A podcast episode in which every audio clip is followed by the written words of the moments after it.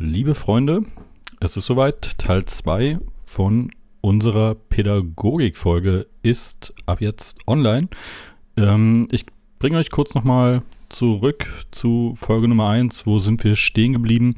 Es ging gerade darum, um amtliche Intervention, also sprich, ab wann ein Jugendamt bei einem auffälligen Fall auch mal tätig wird und was passieren muss, damit ein Fall von Kindesmisshandlung auch mal vor ein Familiengericht gehen kann. Gut, ähm, ich würde sagen, ihr seid abgeholt. Ich ja, wünsche euch viel Spaß mit dem zweiten Teil unserer Folge. Hoffe, ihr könnt ein paar Infos mitnehmen. Und in dem Sinne wünsche ich euch eine angenehme Sendung. Und ja, würde sagen, wir sehen uns gleich in der Show. Okay, ich meine, ihr habt ja jetzt schon ein bisschen erzählt, dass die äh, Kinder verhaltens sehr verhaltensauffällig sind, dass ihr nicht so den riesen Einblick hattet in das Elternhaus, aber äh, ja schon die Kinder manchmal, häufig, ich hoffe nicht häufig, aber vielleicht schon ähm, zu Hause schlecht behandelt werden. Also dass sie vielleicht geschlagen werden oder anderweitig misshandelt oder auch einfach vernachlässigt werden man könnte ja jetzt ganz naiv denken, kann man nicht sowas verhindern? Also könnte man nicht in Anführungszeichen einfach sagen, äh, hey, äh, Jugendamt, da läuft was schief, glaube ich, in der und der Familie. Könnt ihr da mal nachgucken? Könnt ihr das Kind mal retten? Warum ist das kein Weg? Weil also, schon, warum werden die Kinder. Weil der oft ja? schon bekannt ist. Also der Normalfall war, da kannst du auch gleich nochmal kurz was zu sagen, Veit, wie es bei dir jetzt ist, gerade mit den älteren Kindern, wo ich es mir noch schwieriger vorstelle. Also bei mir waren es, wie gesagt, nur die Grundschulkinder und da war es oft so, hey, hör zu, alles, was in der Akte hier drin steht, das wissen wir schon. Also sprich, wenn ihr uns von sowas erzählt, was ihr da drin gelesen habt, das braucht ihr uns im Grunde nicht zu sagen, weil das ist der Ist-Zustand. Ihr könnt euch bei uns melden, wenn es noch schlimmer wird. Und wenn der Ist-Zustand ah, okay. schon sehr kritisch ist, dann gibt es im Grunde kaum noch was zu melden. Ja, also wenn es da schon, wenn da schon drin steht, zu Hause gab es nichts zu essen oder zu Hause wird regelmäßig geschlagen und das Kind kommt regelmäßig mit einem blauen Auge in die Einrichtung, dann brauchst du das nicht zu melden. ja, natürlich ist Theorie und Praxis nicht genau das gleiche. Natürlich gab es auch Situationen, wo wir sowas dann trotzdem gemeldet haben. Aber die Situation ist immer die, dass sie halt dann sagen, okay, das hier kennen wir schon und damit können wir nicht zum Familiengericht gehen, weil das Familiengericht hat bisher gesagt, eine äh, Herausnahme aus der Familie ist kein Thema in diesem Zustand. Das heißt also, wenn wir jetzt wieder damit dahin gehen, dann verlieren wir nur unsere Autorität vor den Eltern, weil mhm. das hat ja beim letzten Mal schon nicht geklappt. Und umso häufiger wir das versuchen, umso weniger authentisch sind wir. Und deswegen scheuen sich auch sehr viele Sacharbeiter dazu oder davor, diesen Weg zum Familiengericht eben zu gehen und diesen finalen Schritt zu gehen und zu sagen, wir versuchen hier das Kind aus der Familie rauszunehmen. Was funktioniert, ist ein Clearing relativ häufig, also sprich eher eine, eine kurzfristige Rausnahme aus dem Familienalltag in ein Clearing. Ne? Also jetzt nicht unbedingt so ein Clearing, wie es äh, bei Fight der Fall ist, was ja eher langwierig ist und dann eben auch das Ziel ja. zur Reintegration. Willst du den Begriff mal ganz, willst du den Begriff mal ganz kurz erklären? Ist damit eine Pflegefamilie oder eine Einrichtung gemeint? Ist eine Einrichtung in dem Fall. Ich weiß nicht, ob es Clearing in verschiedenen äh, Formen gibt. Das kann Veit sicher besser erklären als ich, weil er sich da auch besser auskennt. Das Clearing, was ich kennengelernt habe, findet vor allem in einer kurzfristigen Unterbringung statt. Also sprich, ja, man würde es wahrscheinlich, damals hätte man es ein Heim genannt, ne, äh, was eben mhm. auch langfristige Fälle bei sich hat, aber eben auch einen Clearing-Teil hat. Also sprich, wo klar ist, dass die Gruppenkonstellation dort immer sehr stark fluktuiert, also sprich, dass die Kinder sehr häufig wechseln und okay. ähm, das Ziel ist es relativ schnell auch wieder in die Familie reinzubringen. Also sprich, dort werden Kinder untergebracht, wo ja zu irgendwelchen heftigen Vorfällen eben kamen, ne? die es zu klären gilt, um dann eben ja eine Lösung zu finden, um das Kind sozusagen relativ schnell dann auch wieder zurückzuführen. Aber das, äh, ja. äh, da kann Veit gerne auch noch mal was zu sagen, weil ich glaube fast, dass er ja, den Begriff wesentlich jetzt, besser aber mal ganz, ich. ich. Ich muss jetzt aber trotzdem noch mal kurz einhaken, weil ich kann mir das gar nicht vorstellen. Also es kommt ein Kind regelmäßig mit blauen Flecken, blauem Auge und äh, völlig unterernährt in die Einrichtung. Und das ist alles bekannt. Und dieses Kind muss immer wieder zu den Eltern zurück. Nein, es gibt Obwohl man weiß, Index. dass es dort misshandelt wird? Nee, es gibt sozusagen einen Index, der heißt Kindeswohlgefährdung in der Jugendhilfe. Und da gibt es ein Manual sozusagen, was du abarbeiten kannst, wenn Kinder die und die Symptome aufweisen, dann wird äh, Kindeswohlgefährdung äh, Gefährdung angezeigt. Und dann gibt's ähm, Notdienst, der Tag und Nacht unterwegs ist im Jugendamt dem solche Fälle gemeldet werden. Und wenn das sozusagen bestätigt wird, wird das Kind sofort herausgenommen. Alles, was darunter ist, unter diesem Index, wird in Deutschland extrem liberal äh, behandelt. Und das hat den Hintergrund, dass man die Familie, also dass man davon ausgeht, was ja per se auch nicht verkehrt ist, dass man vermeiden will, dass die Bindung zwischen Eltern und Kindern äh, zerstört wird durch kurzfristige oder langfristige Trennung oder wie auch immer. Also man versucht eher familien- oder bindungsorientiert zu arbeiten. Das heißt, man würde eher Familienhelfer reingeben, als dass man Trennung macht. Man würde eher ähm, Schulhelfer die Kinder begleiten lassen oder man würde eher Erziehungsfamilienberater einsetzen. Quasi bevor man Familien auseinanderreißt oder Kinder herausnimmt. Mhm. Kann man in Frage stellen, aber das ist das System, was zurzeit bei uns ähm, existiert. Und so arbeitet man. Und nochmal auf die Clearing-Frage zu kommen. Also Clearing heißt im Grunde, Christina, man nimmt ein Kind aus einer Problemsituation heraus und scannt es ab. Nach seinen ja. Problemen, nach seinen Baustellen und nach dem Setting drumherum, was, ähm, sag ich mal, Baustellen oder destruktiv ist und nach dem, was noch konstruktiv oder bewahrend eine Hülle sein könnte. Und dann ähm, gibt man Empfehlungen für eine weitere Versorgung, die optimal im Prinzip auf sein Profil orientiert ist. Auch da versucht man natürlich familienorientiert zu arbeiten. Und auch das ist, da hat Peven recht, ähm, im Grunde so, dass es auf also in Kriseneinrichtungen, sage ich mal, auf zwei Monate ungefähr fixiert ist, plus minus ein paar Wochen vielleicht. Es gab auch Ausnahmen, in denen Jugendliche, aber weil sie nicht vermittelbar waren, erstmal schon über längere Zeit da waren. Aber im Grunde kann man reden von zwei Monaten sozusagen und dann gibt es einen Bericht ans Jugendamt und die Jugendlichen werden versorgt. Bei uns sind es halt ähm, Jugendliche, die hoch auffällig agieren, die auf jeden Fall eine psychiatrische Komponente haben und alles, was daran hängen könnte oder einiges, was daran hängen könnte, Delinquenz, ähm, Schulabstinenz, therapeutischen Bedarf, Drogenkonsum, Drogenabhängigkeit, sowas alles. Ähm, deshalb haben die Jugendlichen bei uns ein halbes Jahr Zeit fürs Clearing. Sie sind nicht in Gruppen untergebracht, sondern in diesen Zweier, in diesem Zweier-Setting, was ich vorhin beschrieben habe. Und sie haben einen, numerisch einen Pädagogen für einen Jugendlichen. Also es ist auch ein tolles Projekt, wie man sich denken kann. Ja, ja aber das Ziel und ähm, die Methoden sind die gleichen.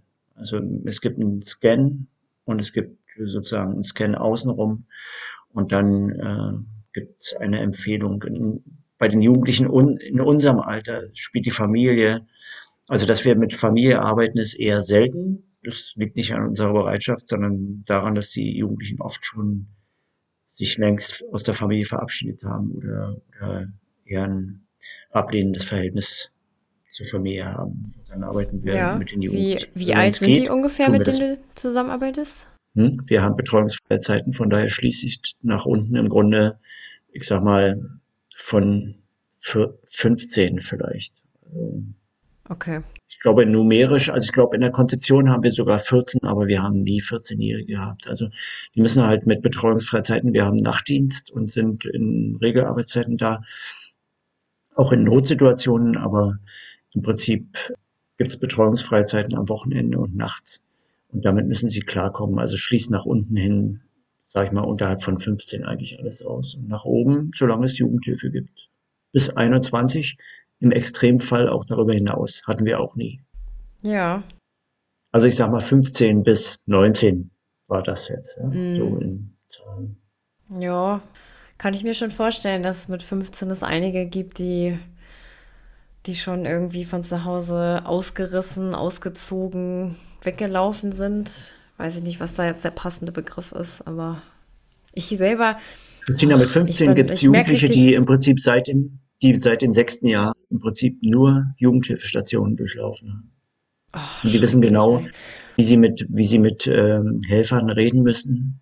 Also die könnte ich so aufs Kreuz legen, so mit mm. ihrem Auftreten, dass du denkst, okay, jetzt machen wir mal hier eine Maßnahme und so. Und im Prinzip geht es nur darum, dass sie Geld bekommen und ähm, in der Wohnung sind. Das ist nicht die Masse, aber die gibt's. Und am Ende sind sie wieder weg. Und ja. sie wissen, in Deutschland muss die Jugendhilfe ihnen bis zum 18. Lebensjahr immer wieder was anbieten. Das haben sie inzwischen mitgekriegt. Naja, aber wenn du jetzt sagst, dass es vielleicht Beispiele hm. gibt oder Fälle gibt, die seit dem sechsten Lebensjahr in Anführungszeichen sich durchschlagen, also von Einrichtung zu Einrichtung gehen.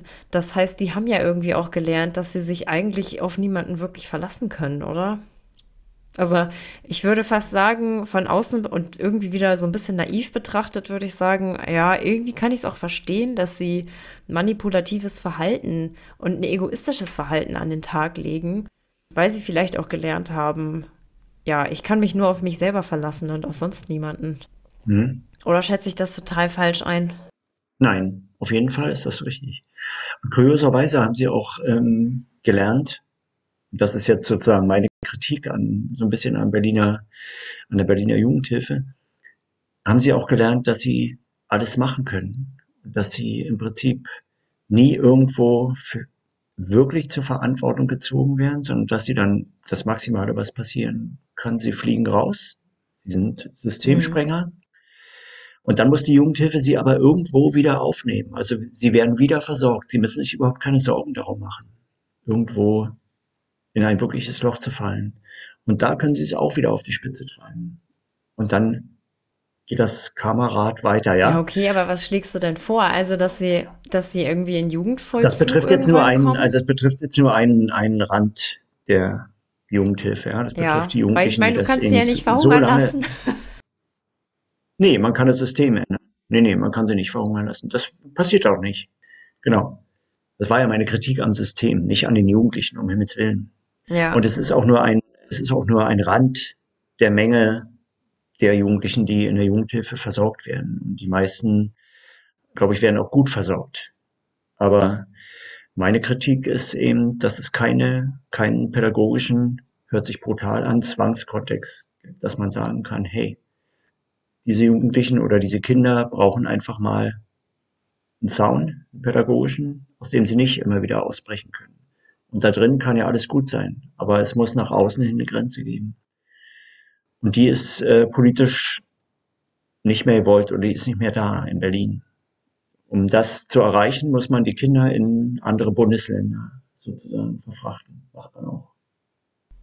Okay, und wie sieht das dann aus?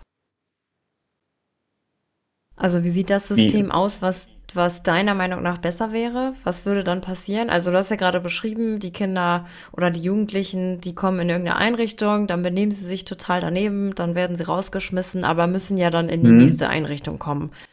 Und wie würde denn das bessere System aussehen? Ja, das für sie passende System, für diese Jugendlichen, ja, oder für diese Kinder wären auf jeden Fall, in dem eine Leitplanke da wäre, oder ein Zaun, wie immer man es nennt. In, also entweder ein wirklicher Zaun oder ein Zaun durch äh, räumliche Distanz, kannst du auch wie Bauernhof oder der abgelegen ist äh, von Bahnhöfen kilometerweit oder ein Segelboot ah, oder was okay. man macht's ja jetzt, man macht's jetzt dann, ähm, wenn man geht man halt auf irgendwelche Yachten oder Segelboote oder nach Sibirien oder irgendwie so krass. Das sind sozusagen die Ausweichmöglichkeiten dann. Ja, wenn man versucht, Jugendliche, Jugendlichen die Möglichkeit zu nehmen, einfach abzuhauen. Ah, das ist okay, sozusagen der, eigentlich das, was man. Hm. Ja, aber das klingt ja auch teuer. Wie eine 1 zu 1 Betreuung. Klingt auch teuer. Von wem wirst du eigentlich bezahlt? Segelboot ist garantiert teurer als Sibirien. Ich werde vom äh, Jugendamt bezahlt. So eine Yacht. so eine 18 Meter Yacht und die liegen vorne auf diesem Netz und du, fahren durch die Karibik. Das gibt es. Bezahlt vom Jugendamt. Also solltest du das Sibirien-Projekt jemals, aber die, aber die, jemals finanziert ja, bekommen, bin ich dabei. die liegen nicht auf dem Netz, die haben ein paar Pädagogen an Bord und die müssen sich da durchschlagen. Das ist schon für die Pädagogen. Pädagogische Polartiger einfach. und ähm, Polarfüchse und dann. ja. Aber nochmal ganz kurz zu, der, zu dem ursprünglichen äh, Kern der Frage auch nochmal. Also, das war jetzt schon jede Menge Input auch dazu, aber um sozusagen auch nochmal meine zwei Cents in den Ring zu werfen. Ich hatte damals, als ich die Ausbildung gemacht hatte zum Erzieher, gab es gerade so ein paar Fälle, die damals durch die Medien gingen. Da gab es einen Fall, der war auch relativ populär damals.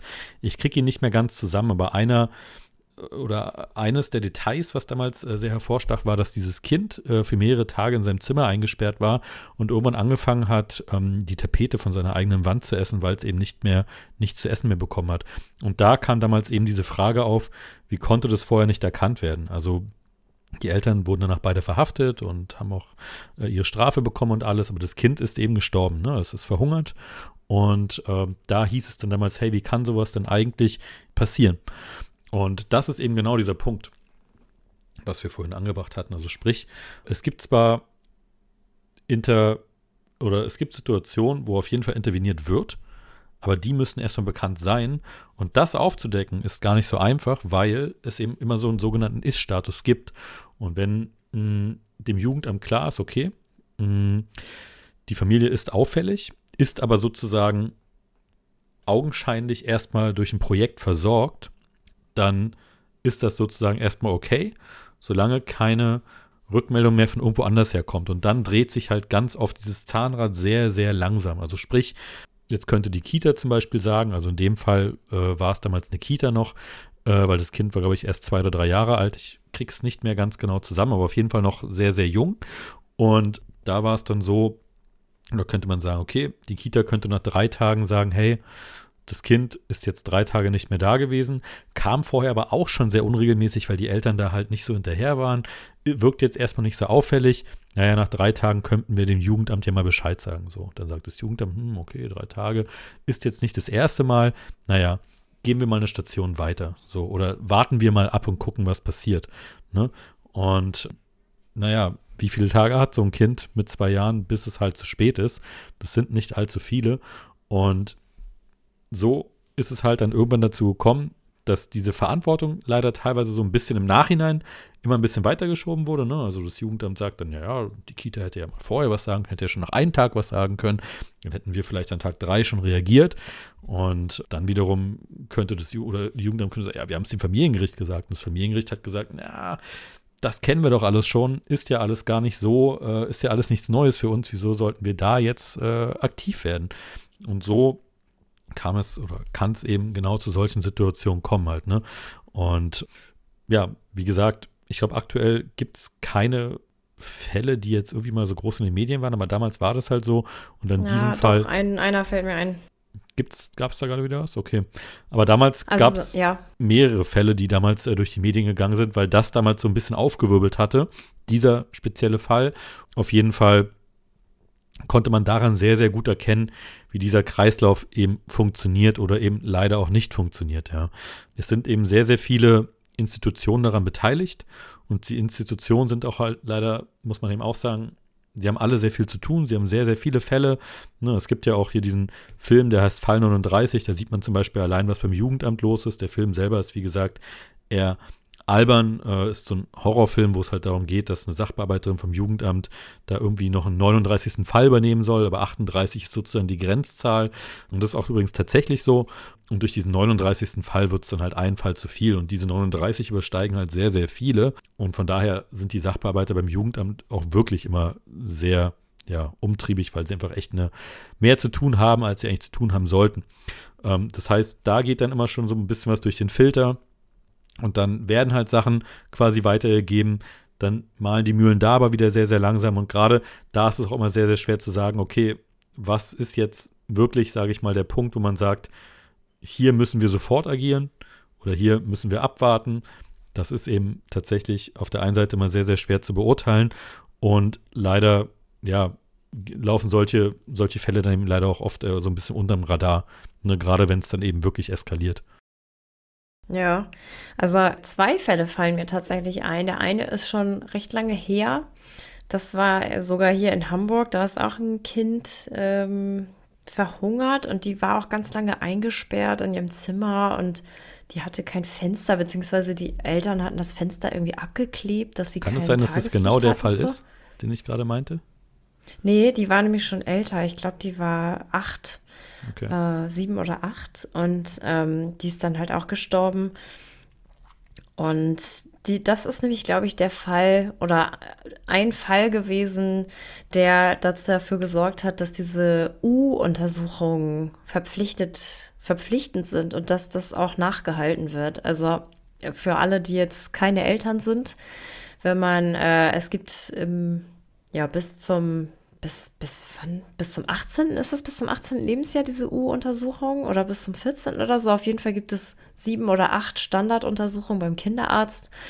Und wenn man die verpasst, dann kriegt man wirklich ziemlich schnell Post. Einmal von der Krankenkasse, glaube ich, und einmal vom Jugendamt. Also man verpasst die lieber nicht.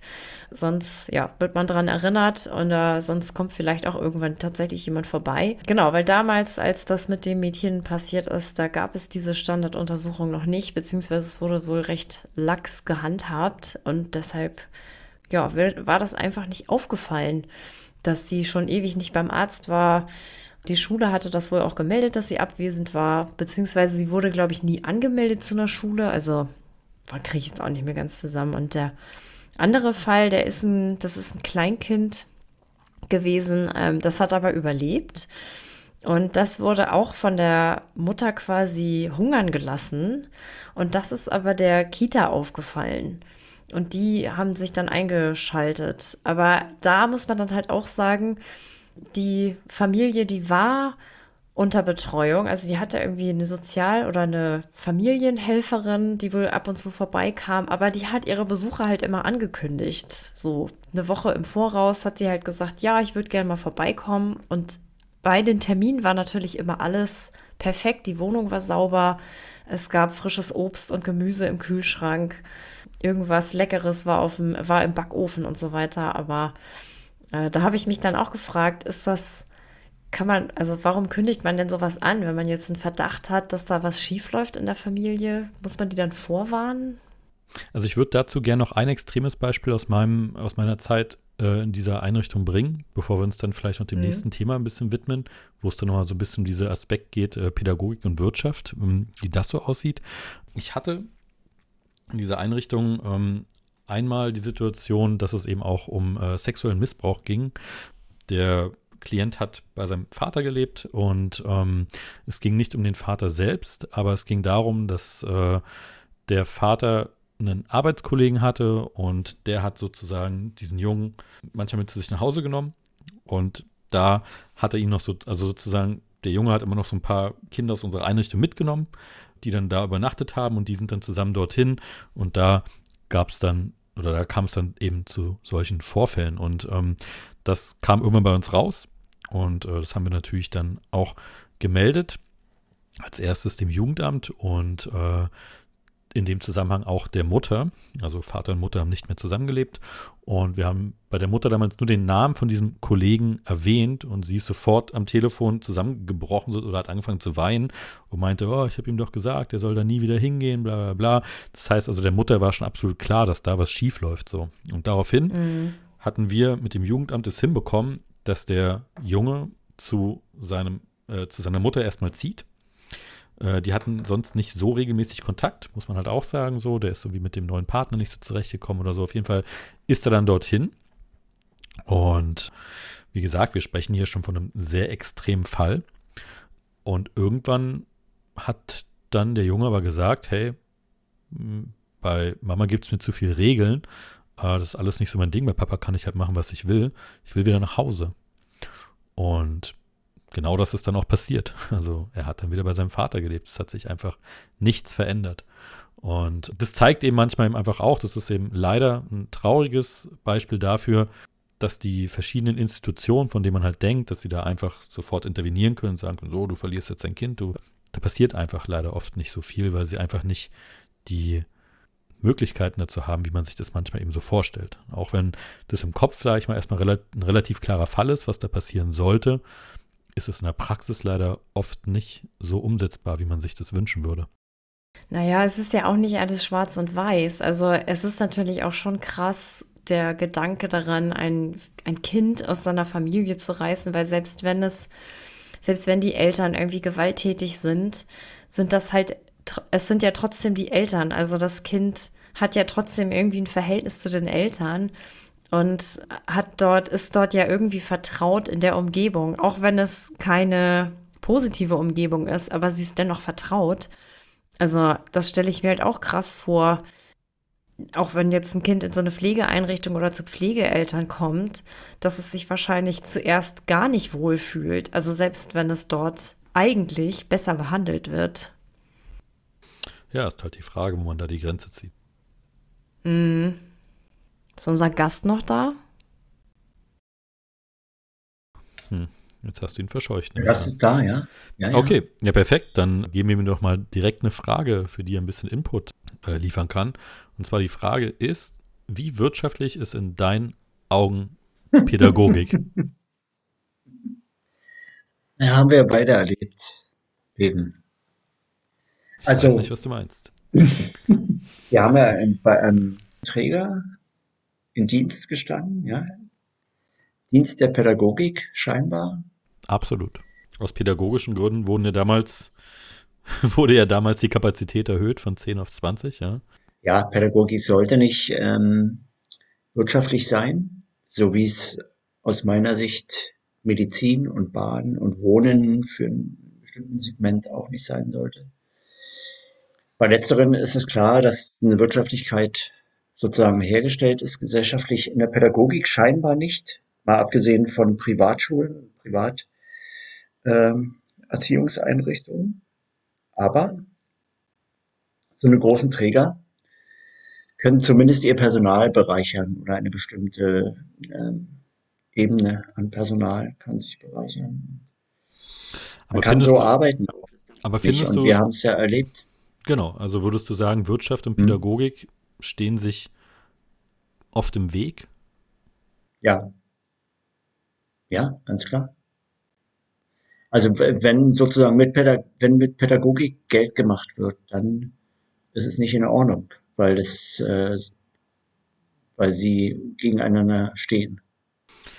Und würdest du sagen, also leider muss man ja sagen, ist es natürlich nachvollziehbar, dass mhm. ein pädagogischer Träger natürlich letzten Endes auch Geld erwirtschaften möchte, aber dass genau das oft die pädagogische Arbeit leider daneben häufig auch negativ beeinträchtigt? Na klar. Negativ beeinträchtigt ist klar. Nein, aber natürlich ist es so, kann gar nicht anders sein. Also wenn ein, wenn ein Träger versucht, sozusagen wirtschaftlich zu arbeiten, das heißt nicht wirtschaftlich im gesunden Sinne, sondern wirtschaftlich im profitorientierten Sinne, dann, also im profitorientierten Sinne, kann ja in Deutschland eigentlich kein pädagogischer Träger, kein Sozialer wie äh, verschiedene Einrichtungen aus der Kirche oder aus dem Wohlfahrtsverbänden arbeiten, weil sie keinen Gewinn erwirtschaften dürfen. Aber sie können bestimmte Standards für ihr Personal oder für bestimmte Ebenen ihrer, ihrer, ihres Managements, ihrer Führung und so weiter selber festlegen. Und das haben wir ja erlebt damals, als der Skandal mit diesem Lamborghini-fahrenden, weiß nicht, was das Diakoniechef oder was immer das war, äh, da im Brandenburgischen war. Das sind Fälle, die auffliegen, aber sozusagen, es gibt da eine Grauzone. Und diese Grauzone haben Piven und ich erlebt. Und die gestaltete sich aus meiner Sicht so in unserer Arbeit, dass quasi die Kinder, die aus unserer Sicht einen hohen pädagogischen Bedarf, einen Bedarf an, sagen wir mal, vier Räumlichkeiten, an viel Zeit, die man ihnen geben konnte, an viel Material vielleicht, obwohl das äh, gar nicht mal so im Vordergrund stand, aber Zuwendung. so eine Ernährung. Einfach auch wirklich Zuwendung, ne? An Zuwendung, genau. Ja, dass das ähm, auch an Beständigkeit, zum Beispiel Personal, also Personen betreffend äh, und so weiter, dass das nicht gegeben wurde. Also dass die Räume wurden ständig verändert. Man hat versucht, ähm, immer weniger Räume zu nutzen mit gleichbleibenden oder sogar ähm, höheren Klientelschlüssel. Man hat das Personal sozusagen, was ja damals, glaube ich, nach zwei Jahren noch fest eingestellt, ich weiß nicht, wie es heute ist, werden musste, nach, hat man nach zwei Jahren gnadenlos entlassen. Das heißt, es war ein ständig wechselnder, wechselndes Personal, mit dem die Kinder konfrontiert wurden, nur damit man sozusagen die Gehaltsstufenleiter nicht äh, absolvieren musste.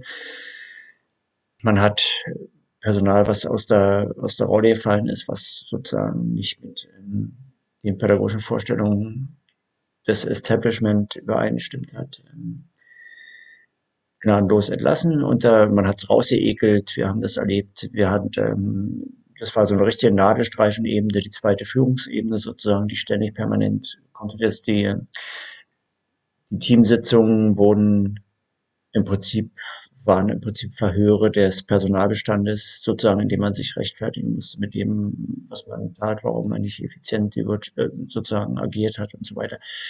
Und das war letztlich was, was mich dazu bewogen hat, auch ein Stellenverhältnis, in dem ich total sicher war. Ich kam aus dem öffentlichen Dienst, hatte im Prinzip ähm, aus dem letzten DDR ja noch eigentlich einen unkündbaren Vertrag. Also ich hätte auf Lebenszeit da arbeiten können im Prinzip.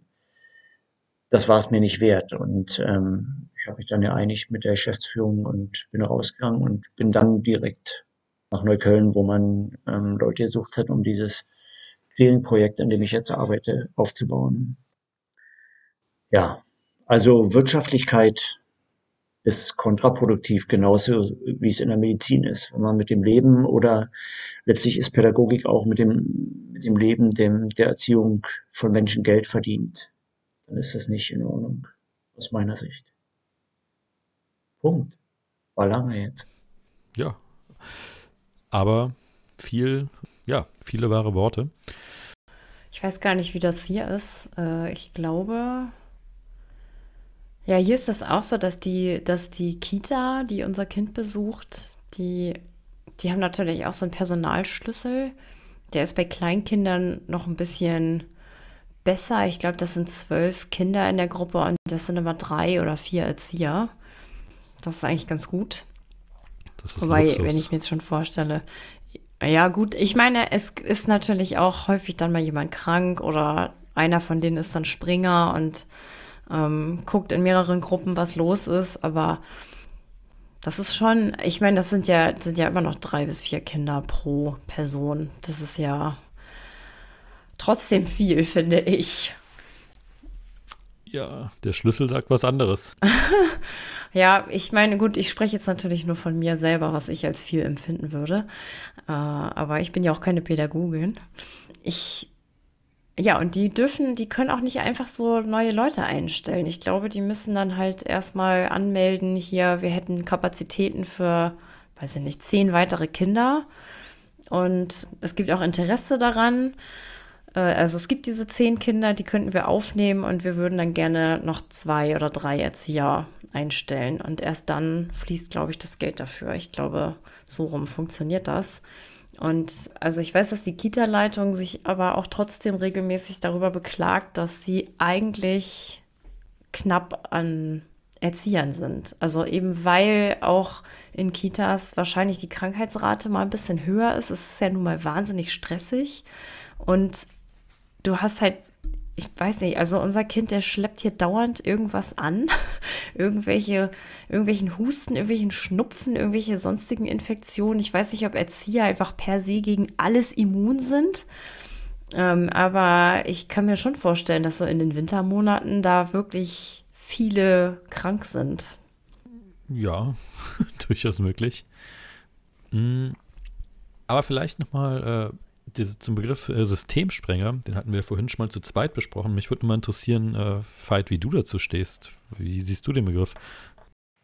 Also, ich sehe es ein bisschen anders. Es ist so, ähm, Peven hat das ja bezogen auf die Schule, weil wir im Grunde zumindest in diesem Projekt, an dem wir gemeinsam gearbeitet haben, das äh, war ja ein Schulersatzprojekt, wenn man so möchte, für eben Kinder in diesem Grundschulalter, die nicht beschulbar waren.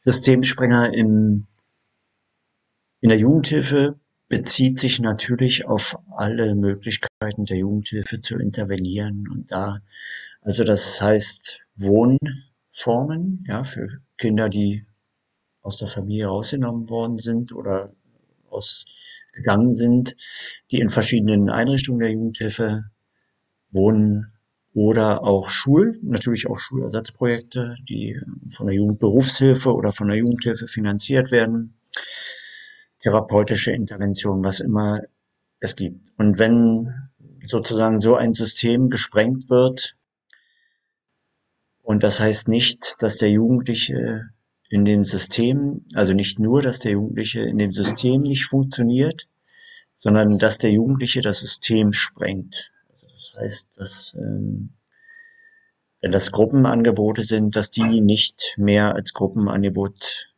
existieren, wenn der Jugendliche da zugange ist, möglicherweise. Das wäre die krasseste Variante. Die weicheste Variante wäre, dass in Anführungsstrichen nur der Jugendliche nicht im System funktioniert. Aber im Regelfall sprengt er das ganze System, das heißt alle Helfer. Stürzt er in Ratlosigkeit, ähm, raubt ihnen die Möglichkeit, ähm, sich auch anderen Bedürftigen zuzuwenden. Im schlimmsten Fall ähm, sprengt er auch den sozusagen Bestand an Material oder an Räumlichkeiten, an ähm, verschleißt Betreuer, Helfer, Pädagogen, Lehrer, was immer zur Verfügung steht, Ärzte, Therapeuten. Ja, und das äh, sind die Jugendlichen, mit denen wir arbeiten. Das würde ich als Systemsprenger bezeichnen, also ein sehr offener Begriff. Und ich finde ihn eigentlich gut, weil er, weil er klar in seiner Aussage ist.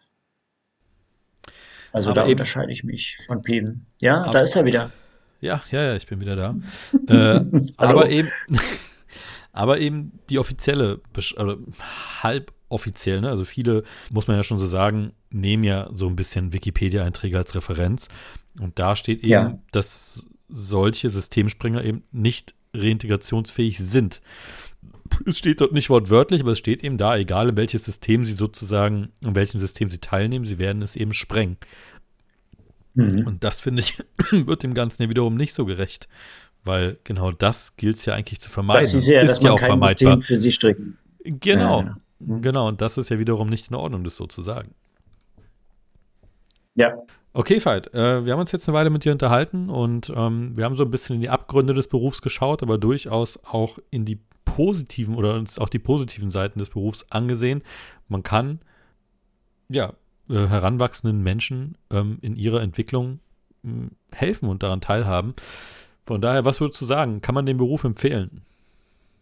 Würdest du ihn empfehlen? Und wenn ja, ganz gut, und wenn ja, was würdest du sagen, was für Voraussetzungen braucht man dafür? Und zwar nicht auf dem Papier, sondern sozusagen, was für Charakteristika muss man mitbringen, um in den Beruf Fuß zu fassen? Mhm kommen wir, schließt sich ja der Kreis, hast du ganz geschickt gemacht, Piven, da schließt sich der Kreis nach oben. Ja. Die Frage, wie ich Pädagoge geworden bin und wie man das wird oder warum man das wird. Ja, also Pädagogen, Pädagoge ist ein allgemeiner Begriff. Es gibt Menschen, die sind, ähm, arbeiten bei Firmen und sind Pädagogen. Es gibt Menschen, die sind Reiseveranstalter und sind Pädagogen, Polizisten sind Pädagogen und es gibt ähm, sogenannte Pädagogen, die gehen mit einem Burnout am Ende aus ihrem Beruf heraus, weil sie dachten, sie sind Pädagogen. Also was ich damit sagen will, ist, Pädagoge ist man, glaube ich, wenn man, wenn man Menschen liebt, im Idealfall Kinder oder Jugendliche, aber eigentlich geht das nicht ohne überhaupt Menschen zu lieben, sich mit ihnen auseinanderzusetzen. Und wenn man selbst in seiner Mitte ist, mit sich selbst im Reinen, dann würde ich sagen, ist man Pädagoge. Da muss man noch mit dem Interesse übereinstimmen, was der Auftraggeber von Pädagogik hat, ja. Ja verschiedene Richtungen von Pädagogen, von Pädagogik. Und du hast ja im Regelfall einen Auftraggeber, in dessen, dessen Auftrag du arbeitest. Und natürlich seine pädagogische Sicht sollte mit deiner übereinstimmen und dann, ja, dann kann ich den Beruf Pädagoge zu sein nur empfehlen. Also ich weiß, dass es meiner ist. Das kann ich bestätigen. Es ist dein Beruf. Okay, okay. Aber nichtsdestotrotz, also es richtet sich ja auch mal so ein bisschen danach. An, der, an, an dem Punkt wollen wir auch mal ein kleines bisschen pädagogisch sein. Sprich, wir wollen den jüngeren Zuhörern von uns auch so ein bisschen eine Perspektive bilden. Deswegen vielleicht auch noch mal ein bisschen konkreter. Gibt es so ein paar Charakteristika, von denen du sagst, die sollte man mitbringen, wenn man sich für den Beruf entscheidet? Mhm. Also man sollte eloquent sein. Eloquent, du solltest ähm, also kommunikativ sein.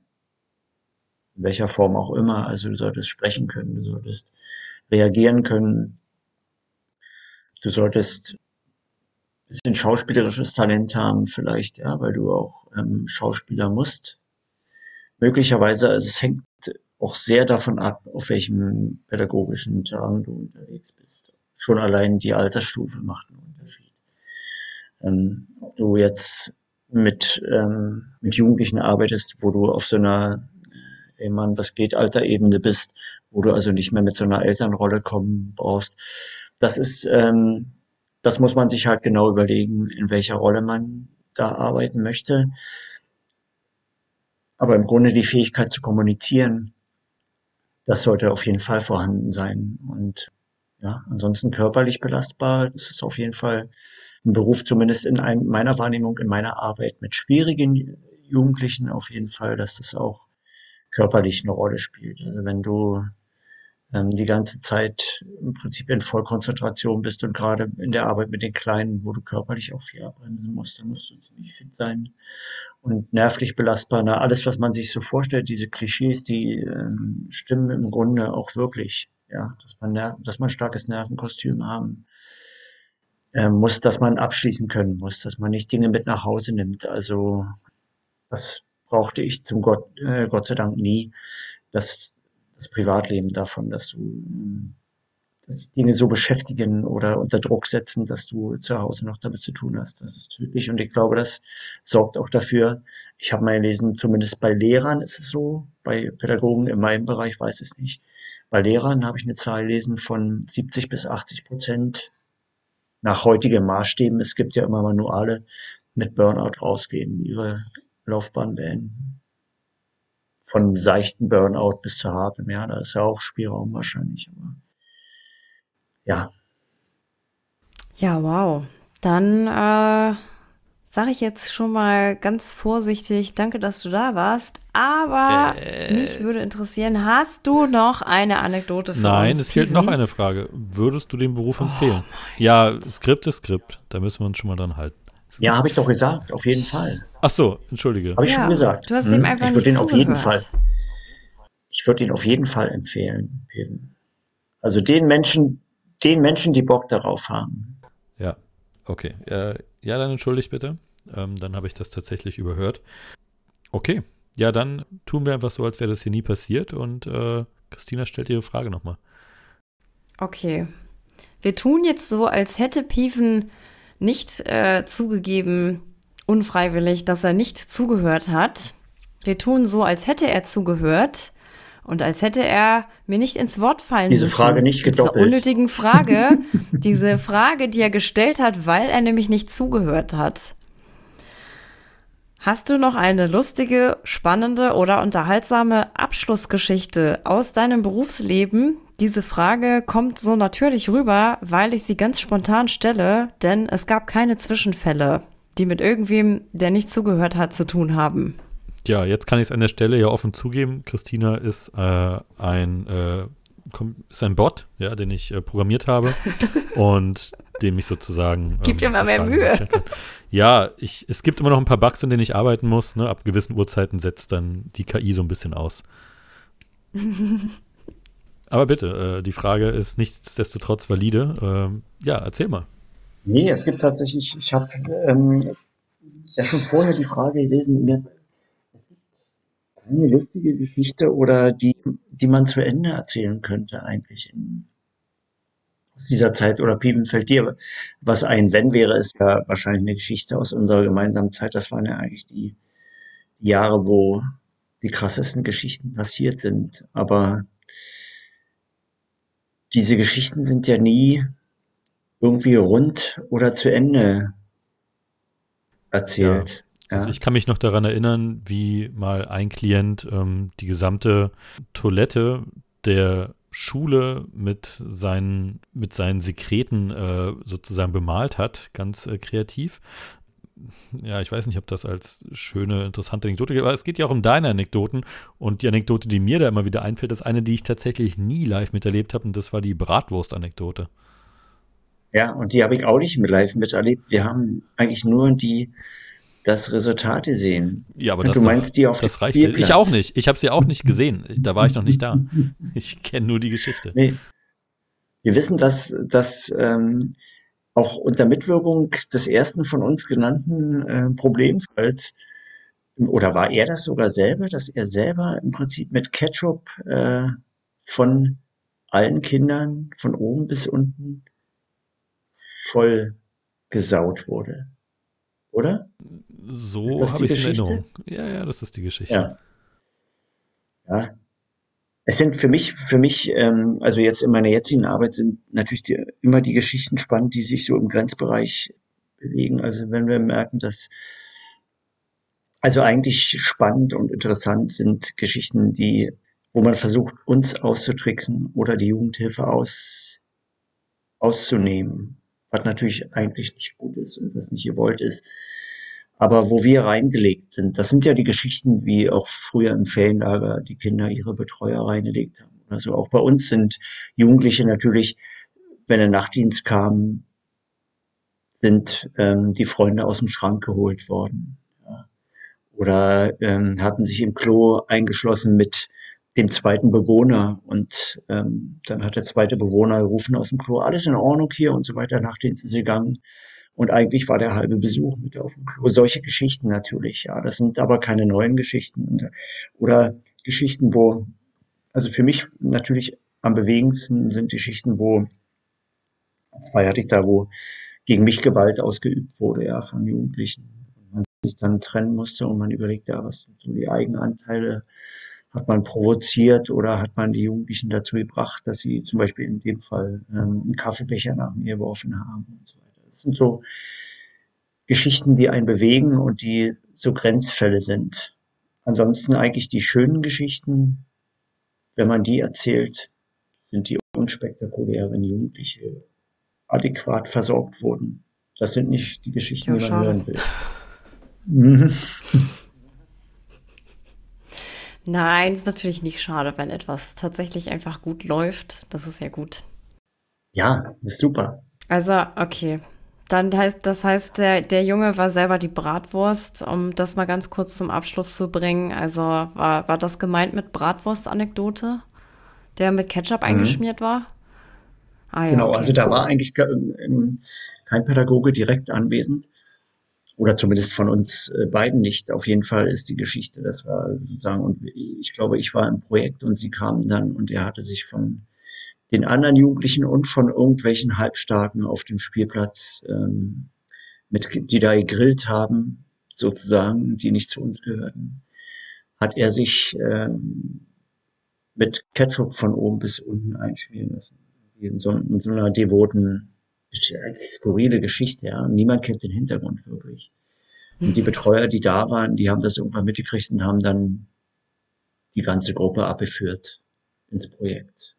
Okay. Aber, das war okay. von, von. Also war das im Sommer, hm. da wurde gegrillt, der hat sich mit Ketchup einschmieren lassen. Ist das nicht, finden Wespen das nicht hm. interessant? In Ketchup ist doch so viel Zucker. Ja, das war ja keine lange. Das, sozusagen, die sind ja dann bald aufgebrochen. Ich weiß ja. nicht, also dass Wespen da eine Rolle gespielt haben. Aber das war eben. Klingt irgendwie, ja. Das war dieser, ja, wenn man jetzt, dieser kaputte Junge, der auch andere schon über Minuten unter Wasser erhalten hat und der auch im Prinzip so eine Kraft entfalten konnte, dass sich niemand mit ihm angelegt hatte, hat, weil er weiß, wenn, wenn der ihn einen Schwitzkasten nimmt, dann ist Ruhe im Schiff. Das war, mhm. der hat so eine Kraftausstrahlung gehabt. Oder, Peven? Äh, ja, also er wurde irgendwann von seinem eigenen Gesicht aufgegessen. Äh, also er war auf jeden Fall sehr voluminös. Oha. Ja, mehr gibt es dazu eigentlich nicht zu sagen. Traurig, traurig. Aber ich würde sagen, wir kommen zum, ich habe es so lange nicht mehr gesagt, Fazit. Final Countdown. Final Countdown, ganz genau.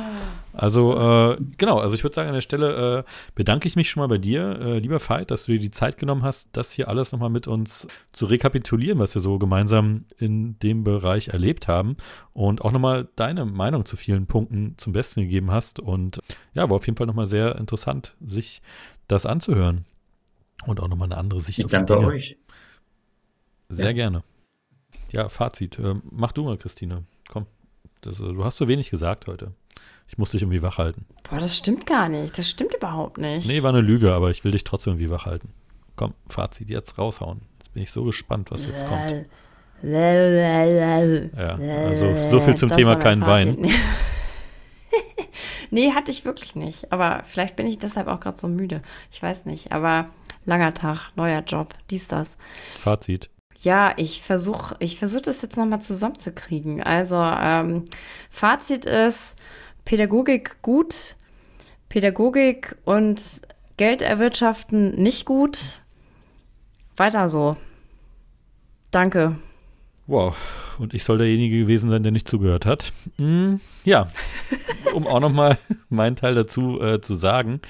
Genau, also das ist leider immer so ein bisschen der, der Versus, ne? also ein Träger, der sich dazu entscheidet, ähm, ich möchte gerne den sozialen Weg gehen und soziale Einrichtungen aufbauen, will am Ende leider trotzdem auch irgendwie ein bisschen Geld damit verdienen. Und ich glaube, genau da findet die Gratwanderung statt, zu sagen, okay, möchte ich jetzt richtig viel Geld verdienen und dafür auch die pädagogischen Maßnahmen so ein bisschen in den Hintergrund stellen oder bin bereit, dass die pädagogische Arbeit darunter ein bisschen leidet. Oder sage ich mir, nee, ich will tatsächlich, dass hier die Qualität stimmt und bin dafür auch bereit, mh, auf die Einnahmen zu verzichten. Ich fürchte tatsächlich, diese Frage muss man sich stellen, denn beides funktioniert oft nicht. Ja, aber wer das hinkriegt, ähm, der kann natürlich auch entsprechend erfolgreiche Projekte aus dem Boden stampfen. Und ich kann mir nur wünschen, dass es davon natürlich immer mehr Träger geben wird, denn die pädagogische Arbeit wird auf jeden Fall immer gebraucht werden, egal in welchen Situationen wir uns befinden. Und ähm, ja, von daher kann ich nur hoffen, dass jeder Träger seinen Job ernst nimmt und sagt, hey, hm, egal wie viel Geld wir hier verdienen, wir dürfen am Ende nicht, nicht vergessen, was wir eigentlich für einen Auftrag haben. Naja, und es, ich meine, es ist ja wirklich super wichtige Arbeit. Tatsächlich ist es ja auch toll, dass es Menschen gibt, die sich das zutrauen und die das machen und die dann ja auch einfach Defizite ausgleichen, also die man vielleicht einfach als Eltern hat oder ähm, als erziehungsberechtigte Person äh, im Allgemeinen, das kann ja einfach immer mal passieren. Das, also das ist ja überhaupt nicht ausgeschlossen, dass man irgendwann an seine Grenzen stößt oder dass das Kind sich nicht so entwickelt, wie man sich das eigentlich gedacht hat, sage ich jetzt mal ganz salopp, woran auch immer das liegt. Und dann ist es ja total gut, dass man da nicht alleine gelassen wird, sondern dass es eben Einrichtungen gibt, an die man sich wenden kann oder dass es halt irgendwie weitergeht und man ja nicht alleine gelassen wird. Also ich finde, das ist durchaus sehr, sehr wichtig, einfach auch äh, für die gesamte Gesellschaft. Ja. Das war mein Statement. Absolut. Das Letzte, was ich dem noch hinzufügen kann, ist im Grunde das, was Veit schon gesagt hat. Wenn ihr gut reden könnt und das Gefühl habt, auf dieser Welt was bewegen zu können, dann werdet Pädagogen. Ihr werdet gebraucht. Ja, Ende Gelände hier. Sag mal Tschüss. Ende Gelände. Ja. Bis Denver. tschüss. Aber hier, nee, halt, stopp. Nee, halt, stopp, jetzt rede ich. Ja, um nochmal einen großen Pädagogen zu äh, zitieren. Ja. Ist halt auch einfach, er ist ein guter. Er ist ein guter. Der Beste. Und äh, zusammen mit der Super Nanny. Die sind, das sind die beiden Besten. Ähm, ja, ihr, ich bedanke mich ja auch nochmal bei Veit. Schön, dass du da warst. Dankeschön. Du hast sehr, sehr viele äh, sehr interessante Sachen erzählt. Und äh, ich finde auch, dass es eine gute Folge war. Liebe Zuhörerinnen und Zuhörer, danke, dass ihr dabei wart und euch die Folge angehört habt. Ich hoffe, dass es euch gefallen hat. Lasst uns gerne Feedback da. Schreibt uns mal auf Instagram, auf Facebook. Schreibt uns irgendwas unter unsere YouTube-Folgen. Äh, drunter und lasst ein paar Herzchen und Likes da. Da heißen wir überall The Talk Job. Ist ganz, ganz einfach. So heißt übrigens dieser Podcast. Tick-Tack. Ah. Tick-Tack. Ja, Ach so, und da kommt auch schon der fünfte Strich. Ach, jetzt komm, da waren wir jetzt schon durch. Ich habe nur drauf gewartet. Und jetzt gibt es noch einen Mini-Fluch. Ey, da, da wollte ich den Zuschauern einen Gefallen tun und das Ding hier endlich zu Ende bringen. Jetzt werde ich dafür noch bestraft. Herrlich. Da wärst du fast drum rumgekommen. Aber hier kommt er. Ich habe ja mal abstimmen lassen vor längerer Zeit auf Instagram. Äh, dein Mini-Fluch ist, dass du die ganze nächste Woche, immer wenn irgendwo der Fußboden nass ist, du mit der Socke in diese Pfütze reinlatschst. Zum Beispiel im Bad oder in der Küche. Ach, das, das war jetzt, das ist der perfekte Abschluss. Okay, also äh, ich sag danke fürs Zuhören und verabschiede mich. Tschüss. Ja, um es mit den Worten von der Plan zu sagen, eine wunderbare Band irgendwann im, während der Zeit der neuen deutschen Welle. Sie sagten, die Welt ist schlecht. Und sie haben recht. Ich wollte euch was Gutes tun. Ihr seht es, ich wurde dafür bestraft. Ja, mehr kann ich dazu nicht sagen. Außer vielleicht, es war mir eine Freude, wieder mal eine neue Folge aufzunehmen. Ich hoffe, sie hat euch gefallen. Aber natürlich gibt es an dieser Stelle immer noch was Wunderbares zum Abschluss und zwar Musik. In diesem Sinne wünsche ich euch viel Spaß damit und vergesst niemals, was Ohana bedeutet. Bis zum nächsten Mal und macht's gut. Ciao.